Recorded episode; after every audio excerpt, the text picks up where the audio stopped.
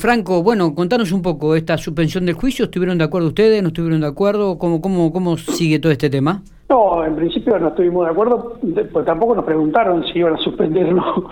Simplemente lo, lo resolvieron de esa manera, porque hay, como vos decías antes, hay dos personas que, eh, que están siendo sometidas a exámenes médicos para ver si están aptos para proseguir con el juicio. Particular, particularmente uno de ellos es, digamos, el caso más importante o más más complejo desde el punto de vista procesal porque hay algunos este, actos procesales que son imprescindibles, como la lectura de la acusación y como la, la, indagatoria o, la declaración del imputado para que responda a las acusaciones.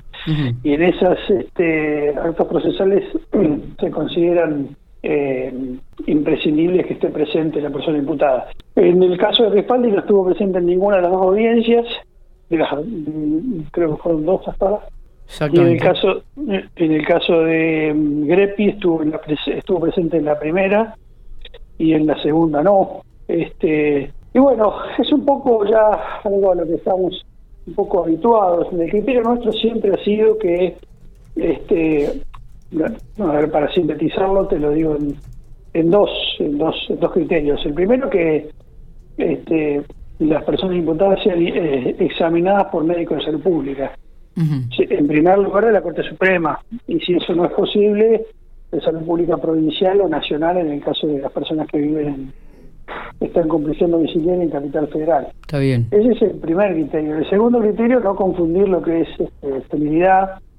con lo que es este, alguna enfermedad imposibilitante, porque la senilidad es un estado natural del ser humano, mientras que la, enfermedad, eh, bueno, es, es, otra cosa, y hay además distintos grados de senilidad puede haber una senilidad leve, media o grave, bueno, yo no soy especialista en eso, pero sí nos hemos puesto a un poco a estudiar el tema ya hace un tiempo. Sí. Porque, bueno, este, como todos sabemos, las, las herramientas para esquivar este tipo de juicios son múltiples, ¿no? Y bueno, ya tenemos alguna experiencia en el tema. Claro, claro. ¿Y, y esto este, se define esta semana?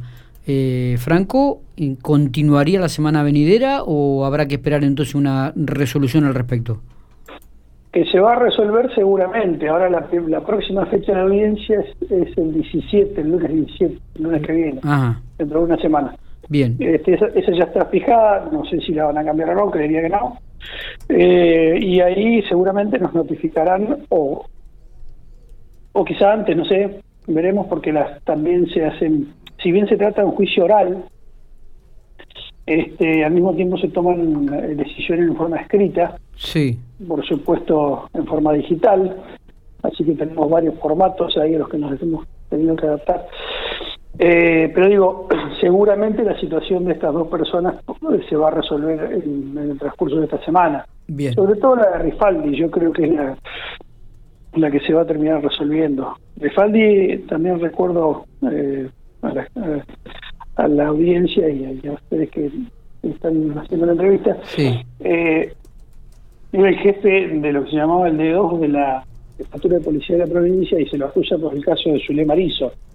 No sé si ustedes recuerdan la maestra del puesto de paso de los algarrobos que fue secuestrada a través de un operativo de inteligencia. eh, y bueno, ese es el caso por el cual se le acusa a Rifal. Está bien. También esto, este, es una estrategia de parte de, de las defensas, ¿no? Esta dilatación, estos pedidos de revisión médica, eh, digo, ¿no? mirándolo desde, desde, afuera, eh, Franco. Por supuesto, ni hablar. Por eso digo este, que, que plantean permanentemente todo tipo de dilaciones y todo tipo de impedimentos.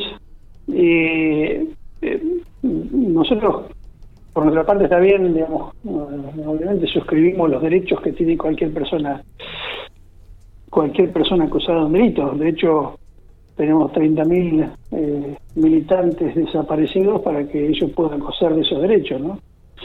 Pero al mismo tiempo se hace un abuso de ese tipo de cosas, de instrumentos, este, que necesariamente tienen que ser eh, revisados, tamizados, y bueno, en fin en la mayoría, no sé si la mayoría, pero en muchos casos han sido rechazados. ¿no? Algunos quedan un poco ahí en la, en la duda, el caso de Fiorucci, por ejemplo, que fue este, declarado por la Cámara Federal de Casación Penal imposibilitado para estar en juicio en el año 19.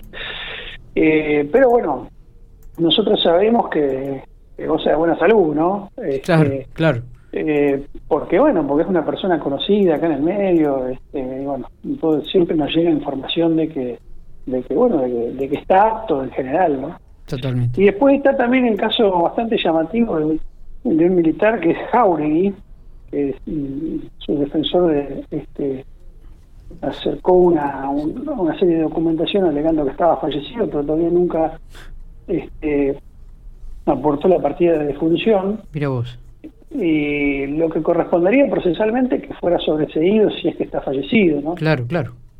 Pero la verdad que nosotros este, tenemos una, desconfianza sobre este tipo de cosas por experiencia, el caso de, por, ejemplo, el caso de, de que estuvo tanto tiempo prófugo. Sí, y sí. no sería descabellado pensar que podría ser una estrategia para, para profugarse, ¿no? Así que eh, bueno, hay una serie de situaciones ahí en la bruma. Parece mentira, ¿no? Que, que, a la altura de, las circunstancias, en esta época que se vive, donde está todo informatizado, donde eh, evidentemente se sabe absolutamente casi todo, todavía hacían con estas artimañas, ¿no? Como, como jugando con el poder todavía que supuestamente, entre comillas, ostentan mantener. Sí, este, sí, sí, yo suscribo eso como decís. Este, y bueno, mm, ya te digo, nosotros eh, tratamos de, digamos, de extremar por nuestro lado las medidas de evaluación de todo ese tipo de, digamos, de estrategias que presentan. En algunos casos no sale bien y en otros casos no sale mal, como es lógico, ¿no? Este, pero bueno, nosotros nuestra, nuestra posición desde hace mucho tiempo es que los juicios son un instrumento más del largo proceso de memoria y verdad, ¿no? Totalmente. Ya a esta altura una persona como Guaralini, que tiene 84 años, este, que lo condenen a dos años más o menos, es algo bastante... No, le hace. No, para nada, para nada. No, hace a la, a, la reparación, si se quiere, o al rol que debería haber tenido la justicia hace 30 años atrás, ¿no? Totalmente. Este, ya a esta altura lo que nos interesa es fundamentalmente la verdad y la memoria eh, antes que la justicia, porque una cosa de ese tipo la verdad que no tiene no tiene rasgos de justicia, ¿no? Es verdad, es verdad. Franco, gracias por estos minutos, como siempre, has ilustrado un poco este tema y da gusto escucharte. Eh, así que, y para nosotros es un placer poder tenerte en el aire de, de Infopico Radio, como, como siempre. ¿eh? Bueno, Miguel y Matías, muchas gracias a ustedes por el interés y saludos a la audiencia. Abrazo grande, amigo, que siga bien.